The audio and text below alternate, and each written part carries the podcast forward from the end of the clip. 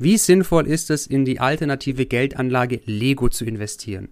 Bloomberg hat es vor einiger Zeit untersucht, über 30 Jahre hinweg, und konnte feststellen, dass Lego-Sets teilweise eine Rendite von 11% und mehr pro Jahr bringen, gleichzeitig negativ mit dem Aktienmarkt korrelieren und damit auch noch Diversifikationseffekte haben.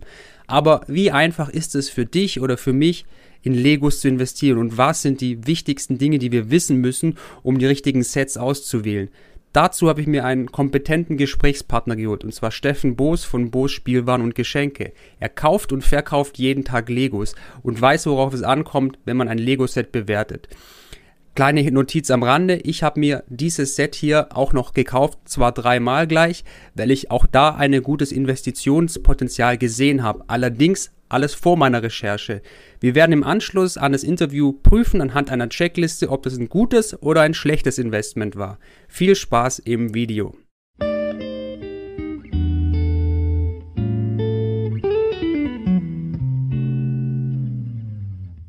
Spannendes Thema, Lego als Geldinvestition für den Privatanleger. Jetzt habe ich mal meine Lego-Burg und mein Raumschiff gekauft, aber war das wirklich ein sinnvolles Investment? Das klären wir jetzt. Dazu habe ich mir einen Spezialisten geholt, einen Profi, den Steffen von Bricklab. Warum ihr ihm zuhören solltet, sagt euch am besten selber. Er stellt sich mal kurz vor. Steffen, warum hast du Ahnung von Lego? Ja, servus alle zusammen. Ich bin Steffen, vielleicht kurz zu mir, 30, äh, verheiratet, wohne in Stuttgart befasse mich schon seit zehn Jahren mit dem Thema Logistik beruflich, seit äh, vier Jahren jetzt dann auch äh, intensiver mit Lego.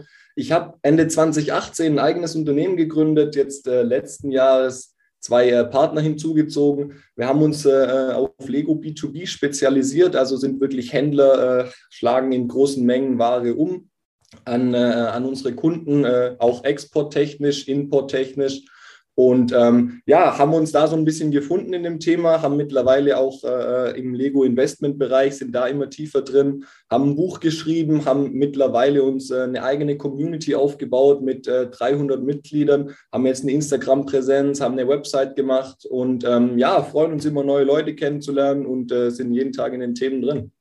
Wunderbar. Also bin ich schon mal an der richtigen Stelle gelandet. Keine Sorge, alle Adressen verlinke ich unten in der Videobeschreibung, wenn ihr euch das genauer ansehen wollt. So, mal, wie starte ich denn am besten? Ähm, welches Kriterium oder Kriterien muss denn ein Lego-Set überhaupt erfüllen, damit es für dich interessant werden könnte als Lego-Investition? Dass wir also davon ausgehen, dass es eine Wertsteigerung ähm, haben wird die nächsten Tage. Gibt es da so ein paar Punkte, wo du sagst, das sollte schon der Fall sein? Dann äh, gucke ich es mir genauer an. Ähm, also es gibt verschiedene Parameter, die man sich äh, da angucken kann.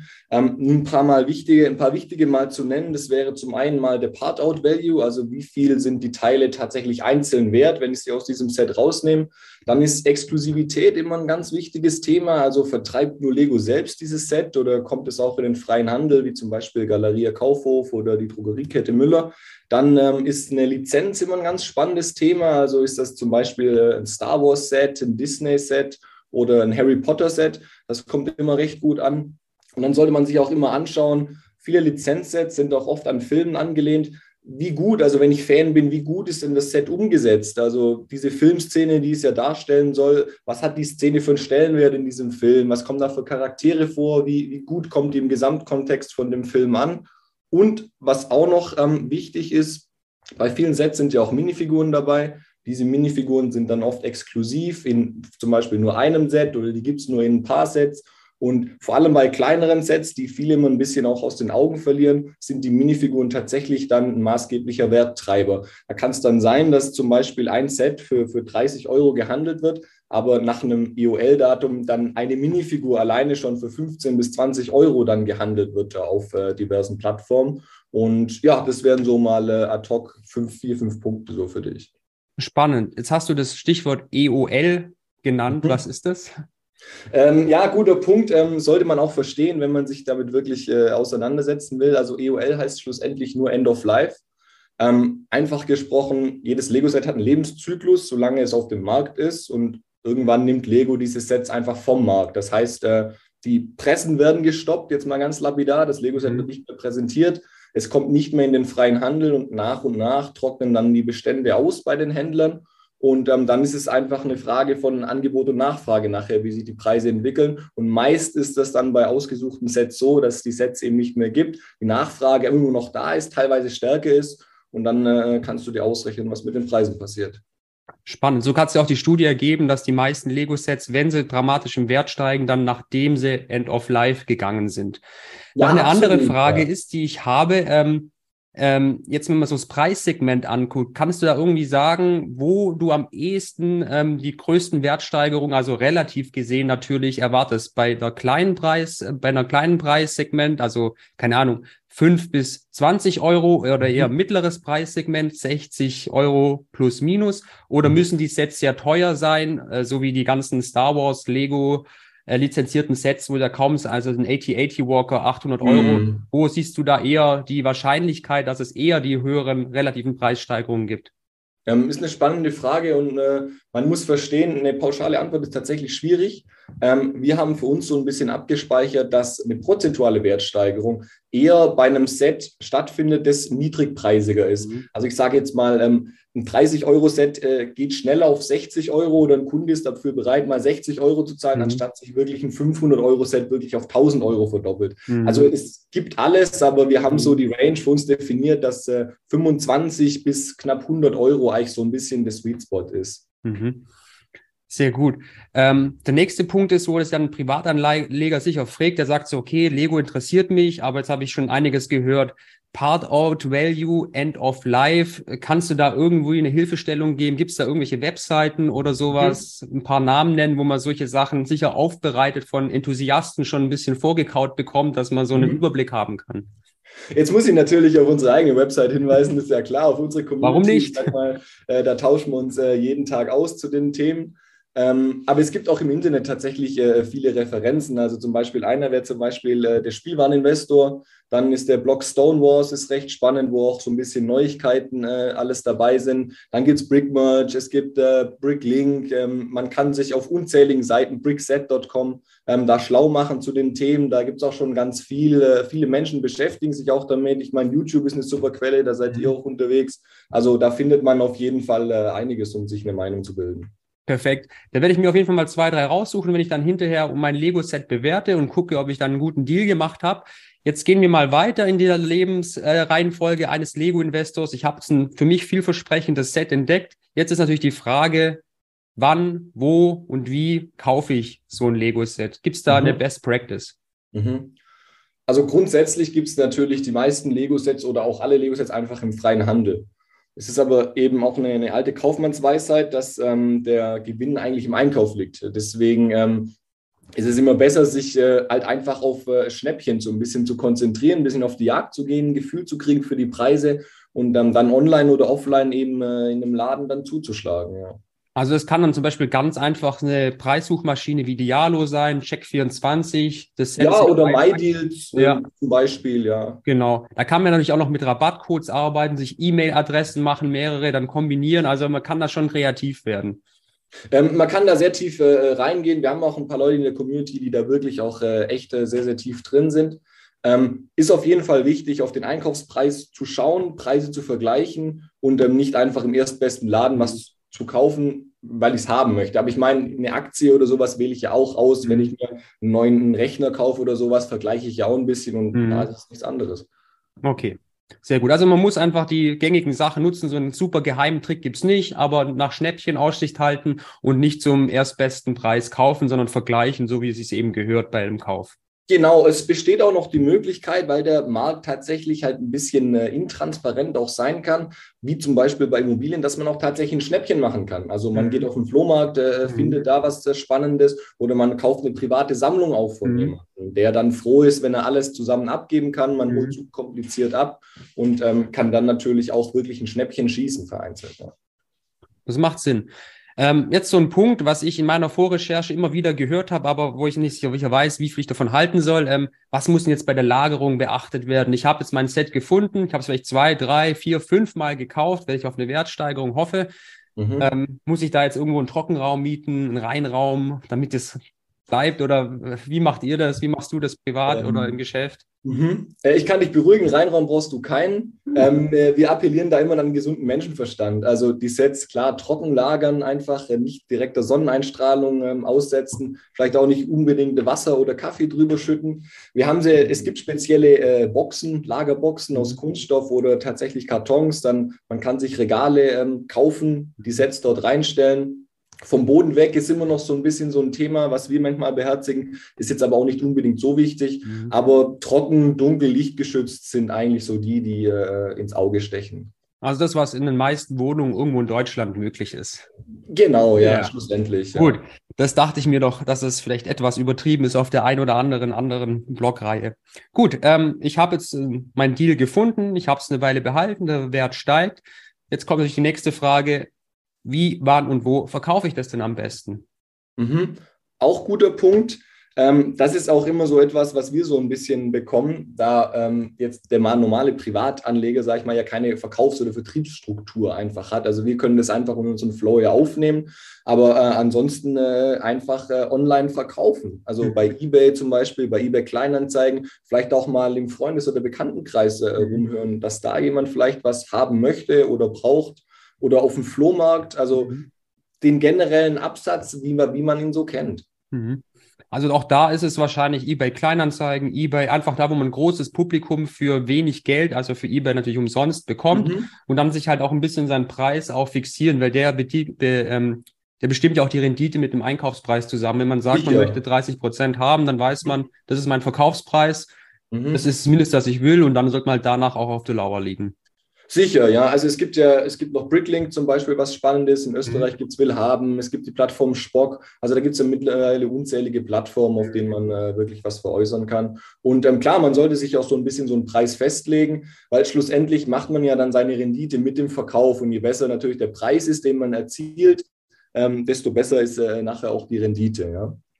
Macht Sinn. So, jetzt kommt natürlich wieder ein unbeliebtes Thema, aber natürlich ganz wichtig in Deutschland, das Thema Steuern.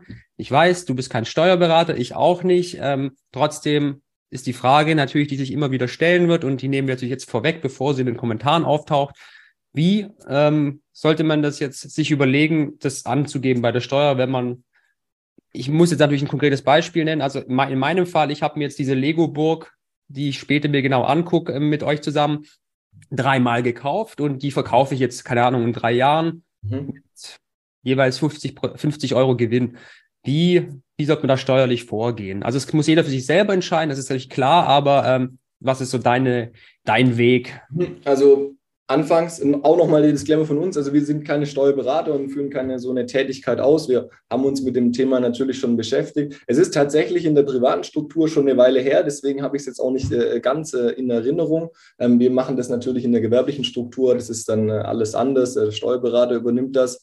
Aber ähm, ich meine, es gibt äh, dieses private Veräußerungsgeschäft, was man da tangiert. Es gibt da gewisse Freigrenzen mhm. von, ich glaube, 600 Euro im Jahr. Mhm. Aber muss jeder für sich selber wissen, muss äh, auch nochmal ein Steuerberater hinzugezogen mhm. werden. Ich kann und möchte hier keine belastbare Aussage dazu treffen. Das ist sehr gut. Dann mache ich das für mich, wie ich das machen werde. Ähm, ich mache so, wie es ähm, der Steffen ähm, gesagt hat. Also ich, wenn es so kleines Beträgchen geht, dann ist es für mich ein privates Veräußerungsgeschäft mit einem Freigrenze von 600 Euro oder Haltedauer ein Jahr. Muss man schauen, was ja wie eintritt oder beides. Aber es ist klar, wenn man das auf einem großen Stil macht und jeden Monat eins verkauft, dann hat es natürlich Gewinnerzielungsabsicht, dann ist es was Gewerbliches. Und wenn man das durchziehen will, dann macht es auch kein großes Hindernis, da einfach sich einen Gewerbeschein für 18 oder 30 Euro beim Gewerbeamt zu holen und dann Kleinunternehmerregelung als Einzelunternehmer in Anspruch nehmen. Dann kann man mal ein Jahr gut arbeiten, ohne dass man da groß Buchhaltung machen muss. So haben wir bei Geldschnuppert am Anfang auch angefangen. Also das ist der Weg der Dinge. Aber es ist klar, wenn da jemand irgendwelche Fragen hat, ist der Steuerberater natürlich der richtige Ansprechpartner. Ja, absolut. Also nochmal, wir können auch jetzt in so einem Interview in dem Format jetzt auch nicht in diese Tiefe gehen, die dieses Thema eben beherbergt. Ich müsste jetzt ein Gesetz holen, man müsste da wirklich ja, ja. einzelne Dinge nebeneinander legen. Also nochmal ausdrücklich ähm, äh, Steuerberater, auch gleich am Anfang. Ähm, es gibt auch das Problem, dass es immer wieder Abmahnungen gibt auf mhm. den großen Plattformen, also wie eBay oder Amazon, mhm weil eben gerade Private schon eigentlich in eine gewerbliche Struktur reinkommen, aber aber eben noch privat verkaufen, um mhm. eben günstigere Gebühren zu haben. Also ist ein heißes Thema, muss jeder für sich selbst vereinbaren, aber ähm, geht, da, geht da den rechten Weg auf jeden Fall und äh, zieht euch einen Steuerberater hinzu. Ja. Genau, lieber Nummer Vorsicht, ihr wisst ja. Ja, absolut, ja. ja. Okay, wenn wir aber schon bei den heißen Themen sind und äh, ähm, dann ist natürlich die nächste Frage, es hat natürlich alles auch, wo es Licht gibt, gibt es auch Schatten. Was sind so die Risiken und die Herausforderungen, wenn man mit Lego, mhm. sag ich mal, als alternatives Investment ähm, versucht zu starten? Wo siehst du da ähm, die Punkte, die man schon beachten müsste als Privatanleger, was man nicht unterschätzen sollte? Ähm, also schlussendlich muss man verstehen, dass es jetzt nicht wie bei einer Aktie sich bei einem Lego-Set einfach um ein physisches Produkt hält. Und wenn man das eben in größerem Stil betreiben äh, will, ähm, ist man schnell in dem Thema Logistik drin, man ist schnell in dem Thema Lagerung drin. Wir haben palettenweise Ware bei uns. Also man kann, wir hatten es im Vorgespräch kurz, ähm, ein Aktiendepot über 100.000 Euro, das ist schlichtweg, sind nur ein paar Numbers auf einem Screen, ja. Mhm. Aber wenn man diesen selben Gegenwert in Legos hat, dann, das ist wirklich viel. Also das ist palettenweise Ware, man muss das lagern, ähm, man hat, muss das umschlagen schlussendlich, verkaufen, verpacken, man hat da Eingangsprüfung, Ausgangsprüfung. Also das sind schon viele Themen jetzt, äh, gerade zwecks Lager und Logistik, die auf einen zukommen. Dann zweitens, wie vorhin angesprochen, nicht jeder hat diese Verkaufs- und äh, Marktstruktur einfach dahinter. Also es kann vielleicht dann auch mal dauern, ähm, bis ich ein Set wirklich zu meinem Preis an den Mann kriege. Bei der Aktie verkaufe ich das zu einem tagesaktuellen Marktpreis per Klick. Und ähm, ja, natürlich, ich habe natürlich auch ein gewisses Risiko, weil der Markt noch nicht so, ich sag mal, reguliert ist einfach. Und ähm, ja, ich muss mich schon ein bisschen auskennen, um da wirklich äh, verlässlich auch meine Rendite machen zu können. Mhm. Das hat man ja auch in der Vergangenheit gesehen. Es gibt ja schon so ein Lego-inhärentes Marktrisiko, wenn ein Set besonders gut läuft, wie der Millennium Falke ist ja schon fast ikonisch das Beispiel. Der ist ja auf über 2000 Dollar gestiegen und dann hat Lego also, halt ja. gesagt, okay, das läuft gut, das wollen die Leute haben. Dann haben sie einfach eine neue Auflage herausgebracht vom Star Wars. Millennium Falcon. Dann ist der Wert halt wieder abgesackt. Das ist natürlich so ein sehr spezielles Risiko, das eben Lego steuern kann, wie es möchte. Und auch mit den Lizenzen ist es so eine Sache. Ähm, ist ja alles da auch Absolut. unberechenbar, ja. Äh, absolut. Ähm, und äh, man äh, muss sich auch vor Augen führen, dass man im Rückspiegel auch immer äh, schlauer ist. Die mhm. Sets, die wo ja. wir jetzt vielleicht äh, da kurz besprechen, Millennium Falcon oder zum Beispiel Pariser Restaurant ist ein super Beispiel. Mhm. Das ist halt wirklich ein Cherry-Picking-Prozess. Mhm. Also wir mhm. gucken jetzt drei, vier Jahre zurück, picken uns das Beste raus. Ja, mhm. das ist auch nicht immer so. Da gibt es Risiken. Manche Sets entwickeln sich super, die hatte keiner auf dem Schirm. Manche Sets äh, haben viele gedacht, das sind No-Brainer, aber die haben dann hier so seitwärts. Also der Markt ist auch ein bisschen voll Überraschungen, aber das macht sie auch aus schlussendlich so ein bisschen. Mhm. Genau, also kann man so ein bisschen festhalten, man kann sich damit befassen, man sollte sich auch mal ein bisschen reinarbeiten. Es gibt ein paar Risiken zu beachten, ähm, aber ähm, wenn man sich nicht damit beschäftigt, uns einen interessiert, dann wird man nie wirklich lernen, was es bedeutet, es zu machen und auch nicht mal ähm, quasi sich damit befassen und damit auch ähm, die Möglichkeit haben, einen kleinen Gewinn zu machen, weil so steigt man wahrscheinlich ein. Du wirst wahrscheinlich nicht gleich mit einer Palette ja. angefangen haben. Äh. Nee, natürlich nicht. Also wir haben uns auch äh, ganz äh, langsam und mühsam auch hochgearbeitet mhm. und wirklich mit Einzelartikeln angefangen mhm. und das ist dann eben immer größer geworden. Wir haben uns auch hier und da mal eine blutige Nase geholt, tun wir auch heute noch mhm. manchmal. Äh, werden wir vielleicht auch mit einer Aussage in dem Video hier oder nicht, äh, wer weiß. Aber ja, es ist auch immer ein bisschen Learning by Doing. Man, man muss ins Handeln kommen, seine eigenen Erfahrungen machen und dann sieht man, ob es was für einen ist oder nicht. Perfekt. Steffen, vielen Dank für das Gespräch. Gleich schauen wir an, ob äh, die Ratschläge vom Steffen, ich hätte vielleicht vorher wissen müssen, dass ich meine Lego-Sets anders ausgewählt hätte. Das werden wir gleich rausfinden. Und ich bedanke mich nochmal bei dir, Steffen, und wir sehen uns dann gleich im nächsten Teil. Bis dann. Danke für die Einladung, Alex. Gerne. Ciao. Tschüss. Kommen wir nun zu meinem Kauf meines Lego-Sets und bewerten das anhand dem Gelernten, ähm, ob das ein gutes Investment war oder eher nicht. Ich habe mir vor kurzem diese Lego Löwenritterburg gekauft, gleich dreimal. Ähm, ja, hat mich einfach meine Kindheit erinnert und so eine Burg wollte ich schon immer mal haben. Ich habe da auch meine Idee, warum die im Wert steigen könnte. Das besprechen wir gleich. Nun gucken wir uns mal die Checkliste an, die uns Steffen zur Verfügung stellt. Die finden wir auch in seinem E-Book, in dem es unter anderem auch um die Bewertung von Lego-Sets geht. Es sind zwölf Punkte, die wir nach und nach durchgehen und alle kriegen einen Score von minus 1 bis 2. Was ich wo verteilt habe, das schauen wir uns jetzt im Detail an. So, ich habe das jetzt mal ein bisschen vergrößert, dass wir das auch alle gescheit lesen können. Wo habe ich die Informationen her? Die habe ich von den wichtigsten Seiten, wenn es darum geht, Lego-Sets zu bewerten. Das ist einmal stonewars.de, Brickmerch, Brickset ähm, oder Bricklink. Da kann man eigentlich die meisten Sachen, gerade diese speziellen Punkte wie zum Beispiel Part Out Value, eigentlich schon vorgerechnet finden, weil das Investieren in Legos, das machen nicht nur ein paar wenige, das machen eine ganze kleine Community eingeschworen und die haben da ihre eigenen Parameter und ähm, Kennzahlen, die auch hier in dieser Checkliste auftauchen. Wir beginnen mal mit dem ersten Teil der ähm, Anzahl der Teile. Und zwar haben wir in diesem Löwenritter Burgset 4514 Teile. Da müsste ich jetzt auch einen Score verteilen. Gebe ich 0, ist neutral. Die Anzahl, einfach nur die Anzahl der Teile heißt für mich jetzt erstmal nichts. Die unverbindliche Preisempfehlung von Lego ist 399. Ich rechne jetzt mal mit 400 zur einfachen, ähm, äh, zur einfachen Darstellung. Da gebe ich minus 1. Warum? Wir haben ja gelernt, dass ähm, der relative Gewinn eigentlich eher bei Sets in der unteren oder mittleren Preisklasse zustande kommt. Jemand, der ein 30 Set, Euro, 30 Euro Set unbedingt haben will, der kauft es vielleicht auch mal für 60 Euro, also für das Doppelte. Bei einem 400 Euro Set ist es schon eher fraglich, ob jemand 800 Euro auf den Tisch legt, um das zu haben. Dann haben wir als nächstes die, ähm, die Ratio vom ähm, unverbindlicher Preisempfehlung durch die Anzahl der Teile. Die soll so im Schnitt bei 10 Cent liegen, liegt jetzt hier sogar etwas darunter. Weiß jetzt nicht, da habe ich jetzt keine richtigen Parameter und Korridor gefunden. Ich gebe dir mal 0 bis 1.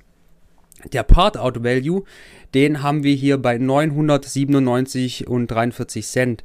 Das ist ein guter Wert. Ich habe gesehen und öfters gelesen, dass man quasi, wenn das unter 1,8 ist, dieser Faktor, gibt man da keine guten Punkte. Ähm, 1,8 bis 2 ist das 1 und über 2 ist auf jeden Fall ein guter Wert. Das würde auf jeden Fall schon mal passen.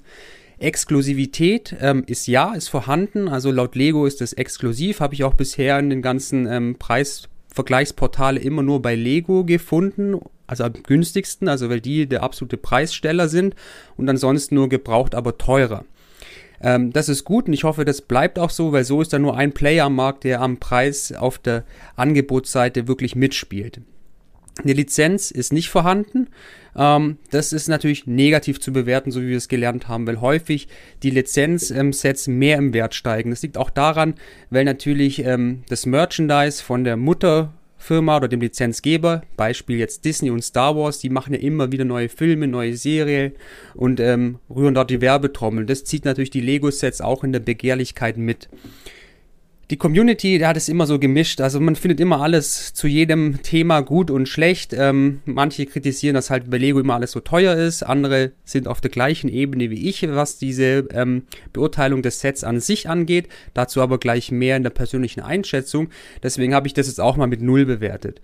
Die Minifiguren, das ist definitiv ein Pluspunkt aus meiner Sicht. Da sind 22 Minifiguren drin, von denen 21 exklusiv nur in diesem Set vorkommen. Das ist also ein sehr guter Wert.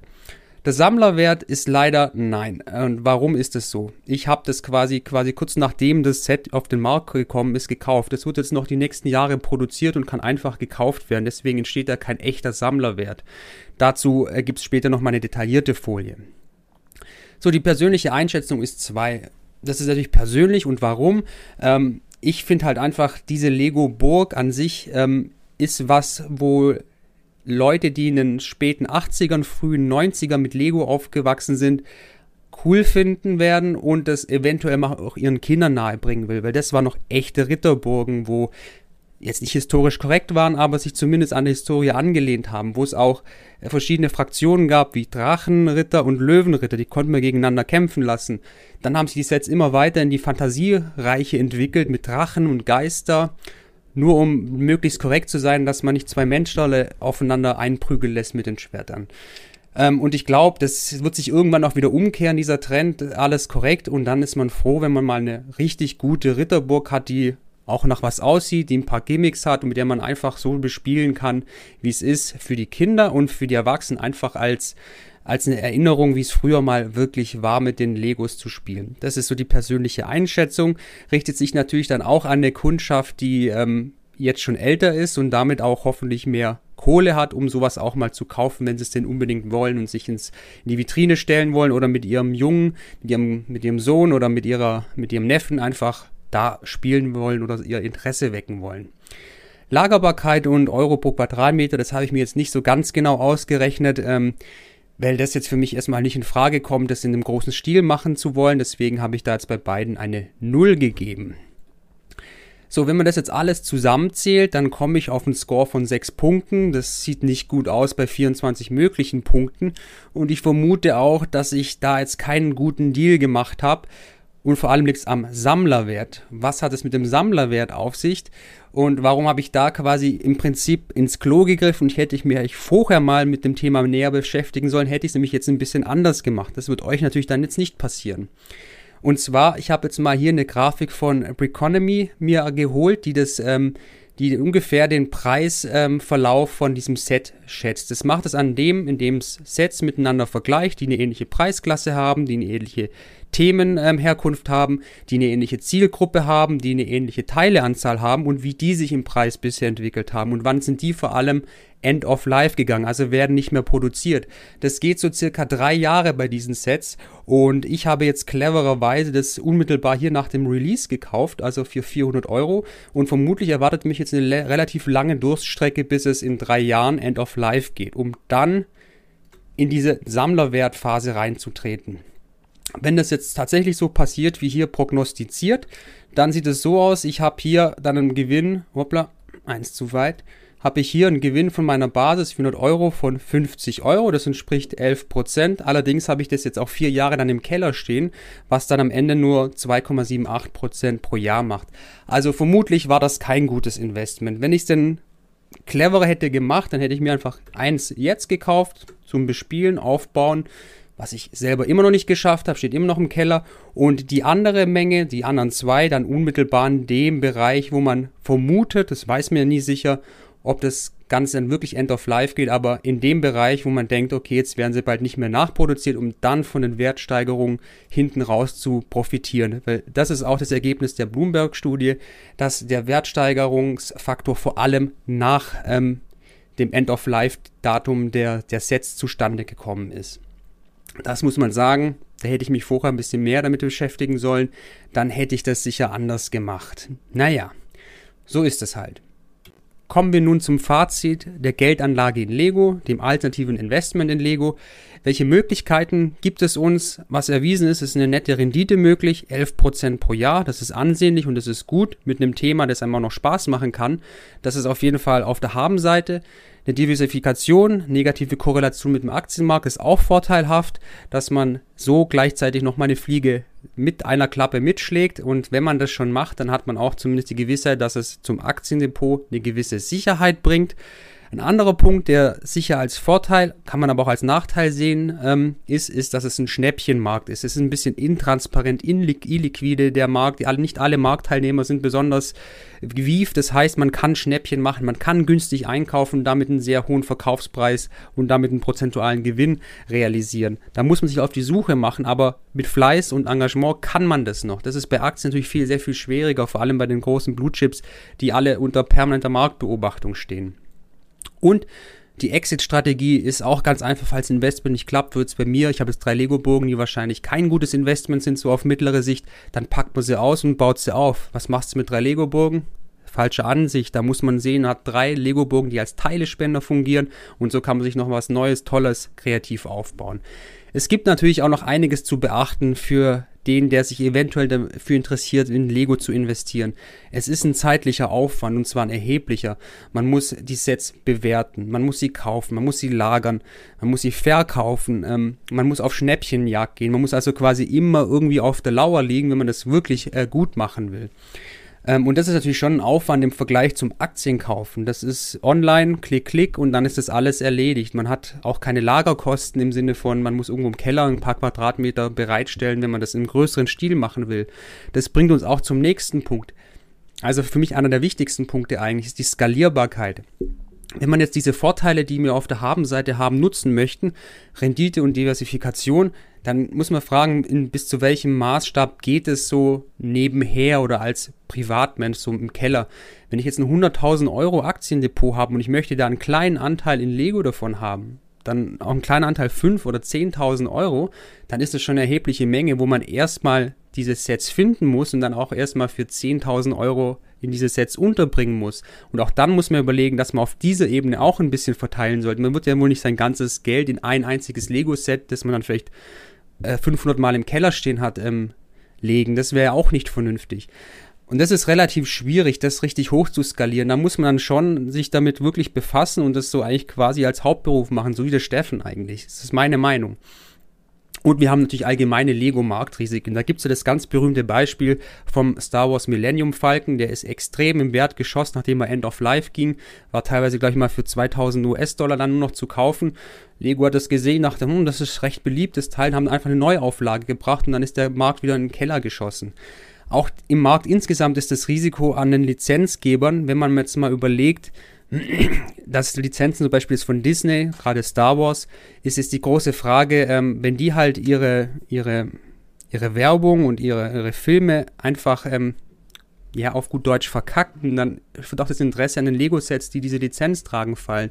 Und da sehe ich auch ein relativ ähm, ein großes Risiko, jetzt gerade wenn man jetzt mal ganz konkret auf Star Wars geht, weil was da in den letzten Jahren gemacht wurde, das kam bei der Nerd-Community jetzt, glaube ich, nicht so gut an. Und das sind auch vielleicht die, die sich halt einen 8080 Walker für 800 Euro theoretisch kaufen würden. Ob die das dann noch machen, ist die andere Frage.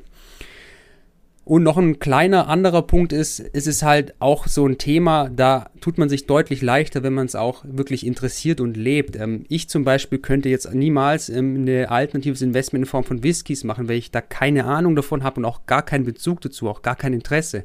Und das ist von Vorteil, gerade wenn man sagt, das ist ein Schnäppchenmarkt, da muss man sich reinfuchsen, da muss man es halt gern machen, durch Foren gehen, durch Privatangebote gucken und so weiter. Das kostet Zeit und das, glaube ich, ähm, schafft man nur auf Dauer vernünftig, wenn man sich auch für das Thema interessiert.